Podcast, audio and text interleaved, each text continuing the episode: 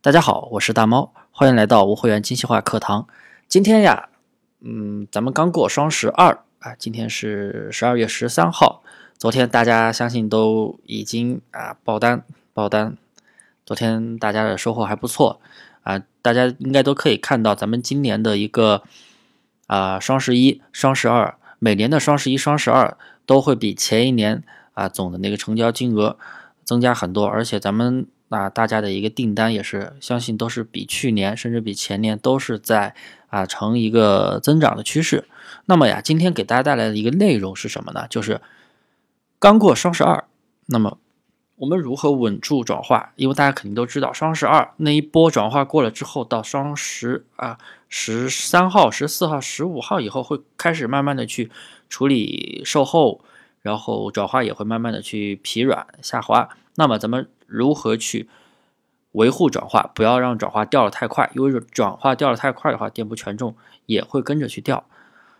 呃，那么不废话，咱们首先第一，我们呀不同的类目，昨天会有不同的一个满减情况。首先，店铺会有一个无门槛的优惠券，五块钱的无门槛优惠券，对不对？然后还有一个不同的类目会有一个呃。不同的满减，满二百减二十，满三百减三十等等啊，基本也就是百分之十的让利。所以啊，大家在结束了昨天的活动以后，今天大家一定要持续的去自己去营造这样的一个氛围。我们呀，首先必须要在店铺里边设置店铺的无门槛优惠券。怎么去设置优惠券？咱们在往期的课堂啊，也会给大家也给大家讲过。咱们要在后台去设置一个优惠券，店铺优惠券也好，商品优惠券也好啊，一般是店铺优惠券可以去显示。咱们呀就会，咱们要去显示一个呃无门槛的优惠券。首先，我们优惠券有一个原则，原则是什么呢？我们的优惠券一定不要比双十二那天高。你设置的让利满减，你设置的优惠券一定不能比昨天高。为什么呀？我相信大家都清楚吧。假如你作为一个客户，你来这个店里买东西，花了一百块钱买了东西，第二天你发现它的价格比双十二还要便宜，那你觉得他会不会退货？那肯定会退货呀，对不对？所以大家一定要清楚，因为双十二都是会有一个保价，十五天的保价，这样的话可以降低退货率。所以大家在设置优惠券的时候一定要注意，千万不能超过昨天双十二的一个优惠，也包括咱们后期的啊，咱们今年还有年底还有一个年货节，或者是明年的一个春天的一个节日，还有啊那那个叫啥我不知我我不记得了，因为每年都在换名换名字，然后还有六一八，还有六一八，就等等全年的一个活动。各种新势力周等等活动，大家在第二天、第三天一定要去持续的做返场优惠。所以咱们在上一期也讲过，怎么样去设水印啊，设置宝贝水印也是基本上就会写啊，双十二狂欢继续，返场优惠等等这样之类的字眼啊，因为肯定会有昨天肯定会有很多人没有去买东西，就包括我。嗯，昨天特别的忙，也没有是自己加购物车的东西都忘记去付款。我相信还有很多朋友啊，做咱们做电商、做淘宝的朋友，昨天都是没有时间去逛淘宝去买东西的啊。还有很多昨天工作比较忙的朋友，一些都可能还可能就是没有买到东西，或者没有想到买啥的。那么这一部分客户他需要持续的去买呀，对不对？那如果第二天价格差太多了，他肯定不愿意。所以大家一定要做好返场。首先就是。啊，做好一个满减，也是大概让利百分之十左右，百分之十左右啊。然后这就是一个无门槛的优惠券，千万不能够低于昨天。当然这是一个思路，还有一个思路呢，也是昨天呀，嗯，我的一位学员啊跟我交流的时候，他提到的，他是怎么做的呢？他呀，他是卖鞋子的。卖鞋子的，它的价格大概客单价大概是优惠后客单价大概是二百二左右一双鞋。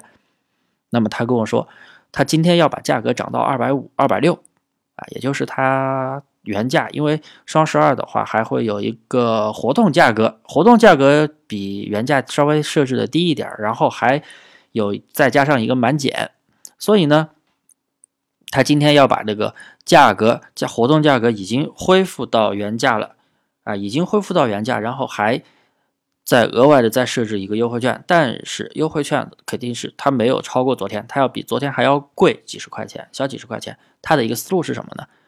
那么他的思路就是啊，作为昨天购买的客户，哇，看到今天的价格哎涨了，那就会觉得哇，我看来我昨天买的还真是挺实惠的，这鞋子我看了很久啊，那我就不退货了。